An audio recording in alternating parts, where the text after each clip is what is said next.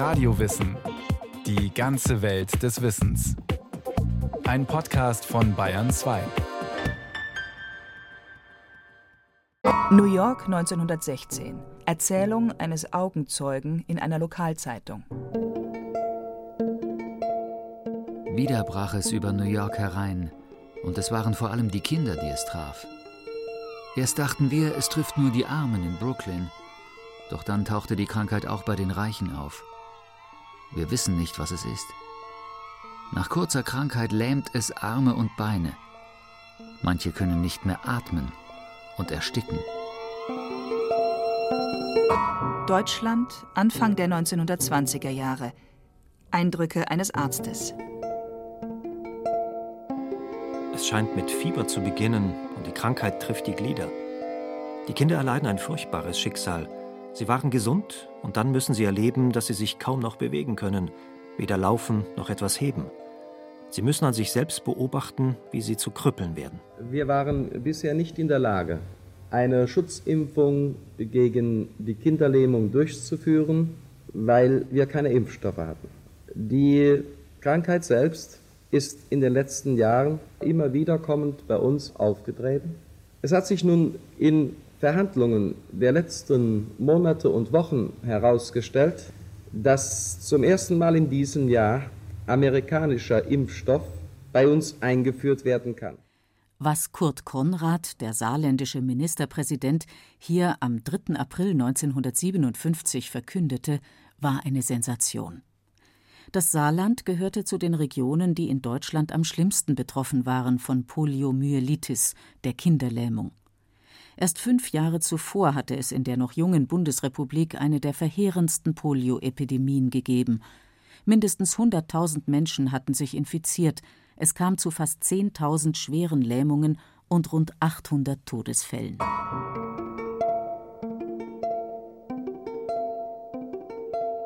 Kinderlähmung, ein Leiden, das bereits im alten Ägypten als Krüppelkrankheit beschrieben wurde. Bei vielen verläuft die Krankheit harmlos, manche bemerken es nicht einmal, glauben, sie hätten einen grippalen Infekt. Doch im schlimmsten Falle sucht sich das Virus den Weg zu den Nerven des Rückenmarks. Diese werden vom Poliovirus zerstört oder zumindest schwer geschädigt. Es kommt zu den gefürchteten Lähmungen, vor allem bei Kindern, aber auch bei Erwachsenen. Arme, Beine oder sogar die Lungen zum Atmen können nicht mehr bewegt werden.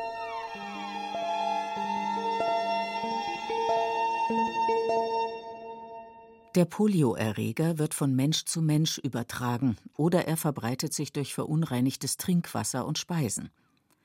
Doch ausgerechnet Fortschritte bei der Hygiene haben dazu geführt, dass sich die Kinderlähmung verstärkt verbreiten konnte. In früheren Jahrhunderten litten vor allem Kleinkinder an der Polio. Sie starben sehr schnell oder entwickelten eine gewisse Immunität, der Erreger konnte sich nur sehr begrenzt weiter verbreiten. Doch dann, im 19. Jahrhundert, verbesserten sich die hygienischen Zustände. Die Zeit der großen Polioepidemien begann. Professorin Ulrike Lindner ist Medizinhistorikerin und hat die Geschichte der Polio in den USA und Europa erforscht. Die Historikerin lehrt und forscht an der Universität Köln. Je höher die hygienischen Standards geworden sind, desto weniger Menschen haben diese Immunität gehabt und deswegen wurde die Krankheit dann epidemisch und brach dann eben in so großen Erkrankungen aus, weil große Teile der Bevölkerung nicht mehr geschützt waren und eben vor allen Dingen Kinder. Und deswegen hat diese Krankheit so eine große Dringlichkeit gehabt, weil sie war im Grunde neu und sie traf eben so diese Schutzlosen in der Gesellschaft. In besonders schweren Fällen konnten die Patienten nicht mehr atmen, weil sie den Brustkorb nicht mehr heben konnten. Sie mussten dann von den Füßen bis zum Hals in die sogenannte eiserne Lunge. Wochenlang ein Leben in einer Stahlkonstruktion, im Liegen, ohne Möglichkeit nach draußen zu gehen oder sich auch nur zu bewegen. Es waren vor allem die Vereinigten Staaten, die nach dem Ersten Weltkrieg der Kinderlähmung wissenschaftlich den Kampf angesagt haben. Ein wichtiger Grund 1921 erkrankte der spätere US-Präsident Franklin D. Roosevelt an Poliomyelitis. Seine Beine wurden gelähmt.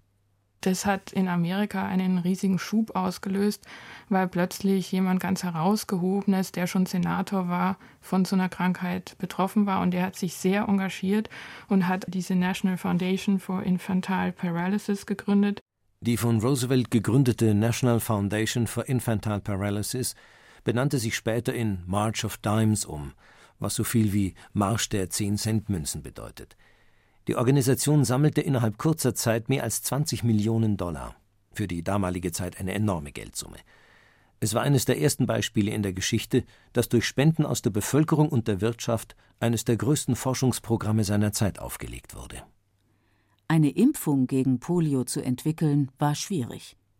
Man musste dazu erst einmal die Typen der Polio identifizieren, denn es gibt verschiedene Stämme des Polioerregers.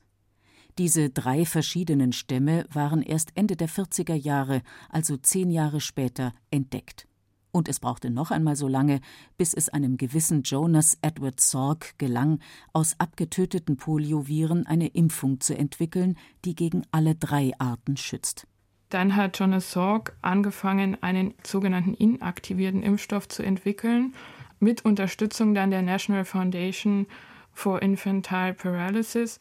Und das heißt, er hat diese Viren gezüchtet und er hat sie dann inaktiviert bzw. abgetötet. Das hat man mit Formaldehyd gemacht.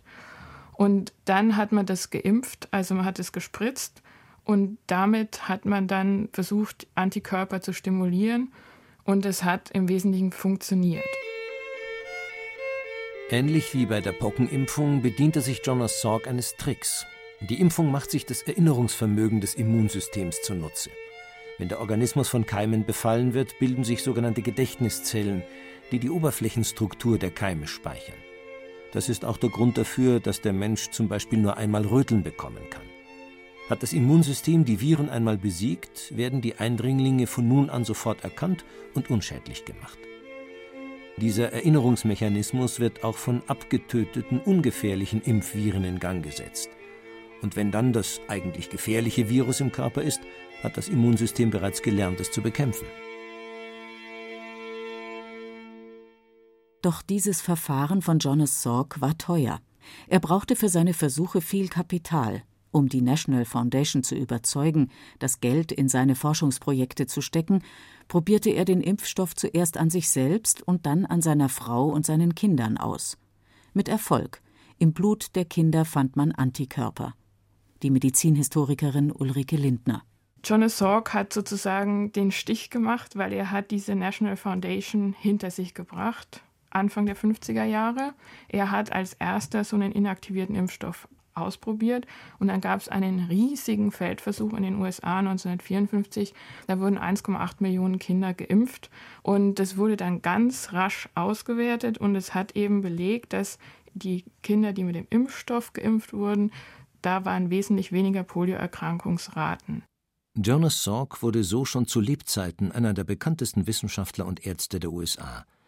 Doch trotz des großen Erfolges seines Impfstoffs distanzierten sich manche auch von Salk, da er kollegiale Grundsätze der Wissenschaft missachtete.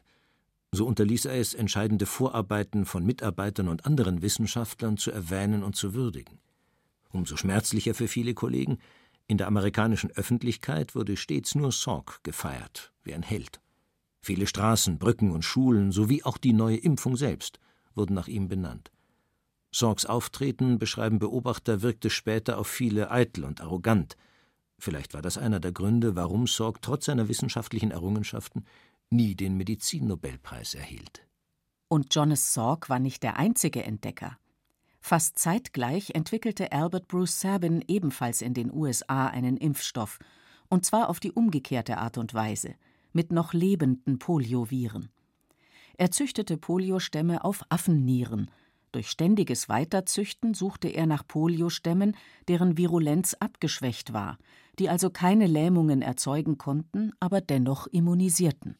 Albert Sabin war dann der wichtigste Konkurrent von Salk und war dann auch erfolgreich. Aber sein Problem war eben, dass er nicht mehr in den USA einen Feldversuch machen konnte, weil da so viele Kinder jetzt bereits mit dem inaktivierten Impfstoff geimpft waren. Und ihm ist es dann gelungen, also er war ein Sohn russischer Einwanderer, in der Sowjetunion einen riesigen Versuch zu starten, 58. und war damit dann sehr erfolgreich, weil dieser Lebendimpfstoff war natürlich effektiver und er war billiger. Denn Sabins Impfstoff musste nicht wie bei Sorg in drei Spritzen verabreicht werden, sondern es reichte, ein paar Tropfen einer Flüssigkeit mit den abgeschwächten Viren zu schlucken. Diese Schluckimpfung wird später in Deutschland einer ganzen Generation bekannt. Schluckimpfung ist süß, Kinderlähmung ist grausam. Doch bis es soweit war, musste erst ein politischer Kampf ausgetragen werden, denn es waren die 50er Jahre, die Zeiten des Kalten Krieges. Für die USA war es eine politische Katastrophe, dass die Sowjetunion einen besseren und billigeren Impfstoff hatte. Das durfte aus Sicht der USA nicht sein. Doch die Sowjetunion ließ Anfang der 60er Jahre innerhalb kürzester Zeit Millionen Menschen impfen, erzählt Ulrike Lindner. Man hat eben diesen Tropfen in den Mund gekriegt, manchmal auf ein Stück Zucker. Und damit kann man wirklich dann Millionen impfen, ganz schnell. Und insofern war dann plötzlich die Erkrankungsrate im Ostblock sofort niedriger als im Westen. Und dann 1960 hat der Surgeon General der USA gesagt, also Polio ist eine Prestigeangelegenheit des Kalten Krieges und er hat eben sogar von einem Polio Gap gesprochen zwischen dem Osten und Westen, weil die USA im Rückstand waren. Ab 1961 geschah dann etwas Ungewöhnliches. Zum einzigen Mal überhaupt während des Kalten Krieges übernahmen die USA etwas von der UdSSR. Von nun an wurde auch in den USA die Schluckimpfung zugelassen. Rasch stellten sich weltweit Erfolge ein. In der Schweiz, in Bulgarien oder Großbritannien, überall sanken die Raten der Lähmungen. Nur nicht in der Bundesrepublik, denn hier gab es zu wenig Impfstoff und die deutsche Bevölkerung war gegenüber der Impfung skeptisch. In den USA hatte es zuvor 1955 mit der Spritzimpfung einen schrecklichen Unfall gegeben. Nachdem sechs Millionen Kinder geimpft worden waren, erkrankten plötzlich mehr als 200 von ihnen an Polio. Schuld war ein verheerender Produktionsfehler eines Pharmaunternehmens. In Deutschland waren daher die Bedenken gegenüber der Impfung groß. Als sich in der Bundesrepublik 1961 eine neue Epidemie anbahnte, schickte DDR-Minister Willi Stoff ein Telegramm an Bundeskanzler Konrad Adenauer. Stoff machte ihm das Angebot, wir können sofort drei Millionen Einheiten des Impfstoffes von Sabin liefern. Da es sich um eine Schluckimpfung handelt, lässt sich die Rettungsaktion schnell und unkompliziert durchführen. Doch im Westen blieb die Politik kritisch. So sehr, dass wegen Polio der Westen schon eine Mauer in Berlin bauen wollte. Es gab die Befürchtung einer sogenannten Impfinfektion. Berlin war ja geteilt, aber da war noch keine Mauer 1960 und 1960 hat die DDR bereits den Ostberliner Teil mit Sabin-Impfstoff geimpft. Und dann war im Westen eine ganz große Angst, dass dann Kontaktinfektionen entstehen, also weil dann diese ganzen Geimpften ja dann diesen Impfstoff ausscheiden. Und dann gab es dann wirklich so relativ hysterische Programme auf der westlichen Seite, dass man da einen Damm errichten müsste gegen den Osten. Als sich die Epidemie jedoch in Deutschland weiter ausbreitete, war es der Freistaat Bayern, der dem ideologischen Spielchen ein Ende setzte und als erstes Bundesland die Einnahme des kommunistischen Impfstoffes verordnete. Die anderen Bundesländer taten es daraufhin den Bayern gleich. Was jahrelang politisch verblendet debattiert wurde, ging nun plötzlich sehr schnell im Eiltempo wurden 22 Millionen Deutsche geimpft. Der Erfolg war durchschlagend. Hatte es 1961 in der Bundesrepublik noch mehr als 4500 Neuerkrankungen gegeben, so waren es vier Jahre später weniger als 50. 1990 gab es den letzten Poliofall in Deutschland. Europa gilt seit 2002 offiziell als poliofrei. Schnell glaubte die Weltgesundheitsorganisation, Polio genauso ausrotten zu können wie die Pocken. Doch das Poliovirus ist hartnäckig.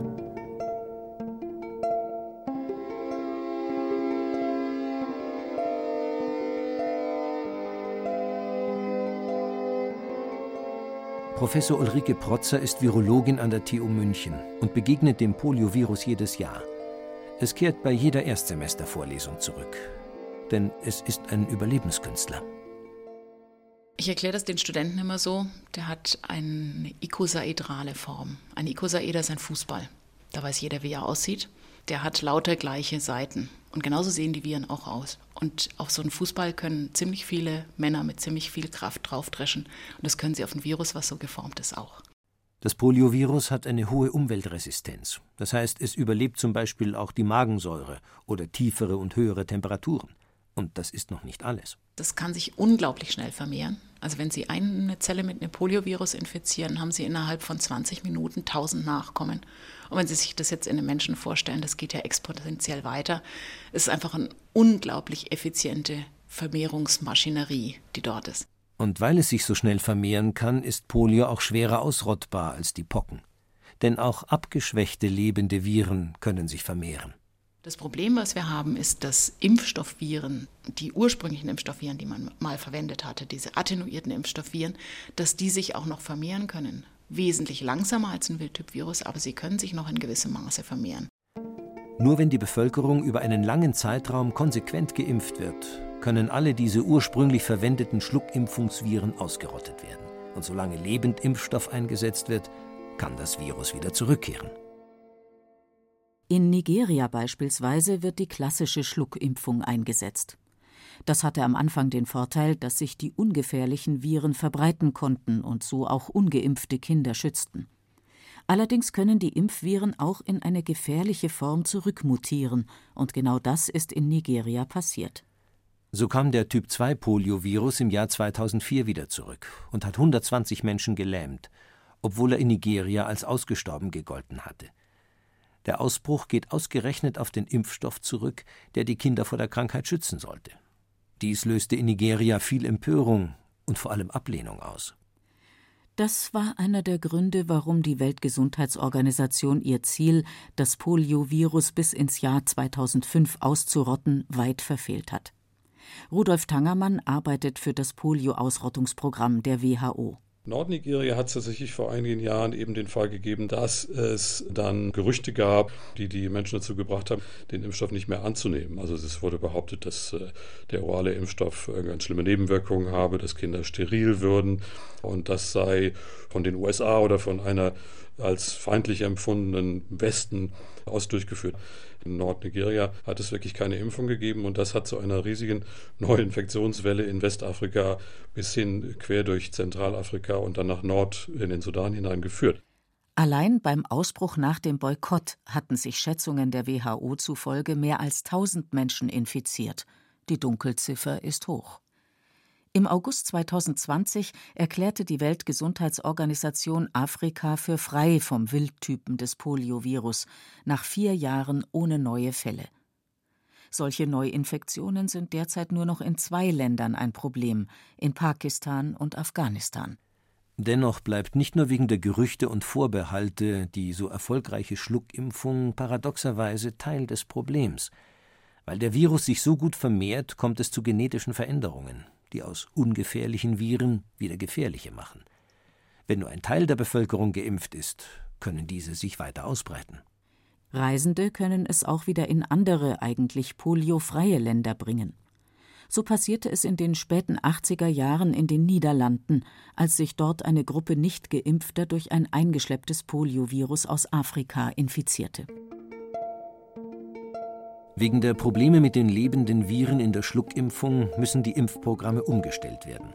Auch in Deutschland wird seit 1998 nur noch Impfstoff mit abgetöteten Viren gespritzt, wie es damals auch Jonas Salk erfand. Doch die Spritze ist teuer und das ist gerade für ärmere Staaten ein Problem. Kostet die Schluckimpfung zwischen 3 und 11 Cent, kostet eine Spritzampulle bis zu 3 Euro, also fast das Hundertfache.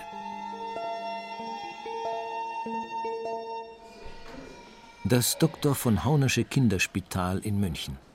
Hier standen in den 1950er Jahren die monströsen eisernen Lungen, um die betroffenen Kinder zu beatmen. Silvia Stojanow war hier jahrelang Kinderärztin. Das Problem in Deutschland, durch eine zunehmende Impfskepsis gibt es Eltern, die ihre Kinder gar nicht mehr impfen lassen wollen, auch nicht gegen Polio. Das beobachtet Silvia Stojanow mit Sorge es ist sozusagen ein gewisses Paradoxon entstanden, dadurch, dass ja diese Erkrankung derzeit in unseren Breitengraden nicht mehr existiert, dass praktisch die Diskussion mehr über die Nebenwirkung der Impfung, was könnte die Impfung jetzt anrichten, im Vordergrund stehen, als jetzt, was könnte passieren, wenn morgen irgendjemand Polio einschleppt. Und darüber muss man sich natürlich bewusst sein, dass wenn dieser entsprechende Impfschutz nicht aufrechterhalten wird, dass es jederzeit zu einem Ausbruch auch bei uns trotz wunderbar hygienischer Verhältnisse stattfinden kann. Kinderärztin Silvia Stojanov sieht es nicht nur sehr kritisch, wenn Eltern ihre Kinder nicht impfen lassen, sondern auch, wenn Erwachsene nicht darauf achten und nachlässig damit umgehen. Denn meistens stecken sich die kleinen Kinder bei Erwachsenen an. Es trifft nicht nur die Kinder, es trifft alle, die ähm, keinen ausreichenden Schutz haben. Und gerade wenn sie nicht ausreichend durchgeimpft sind, dann ist ja auch mit zunehmendem Lebensalter, nimmt dieser Schutz, wenn sie angeimpft sind oder auch nur teilweise geimpft sind, ab. Und dann können sie auch als Erwachsene wieder empfänglich werden. Also es ist keine reine, in Anführungsstrichen, Kinderkrankheit. Eine Kinderkrankheit, so sieht es auch die Weltgesundheitsorganisation nicht. Die WHO gibt zusammen mit ihren Partnern in der Polio Global Eradication Initiative, die weltweite Initiative zur Ausrottung von Polio, immer noch jährlich rund eine Milliarde Dollar für den weltweiten Kampf gegen Polio aus. Zum Vergleich 14 Milliarden US-Dollar hat der globale Fonds zur Bekämpfung von AIDS, Tuberkulose und Malaria für den Zeitraum 2020 bis 2022 zur Verfügung.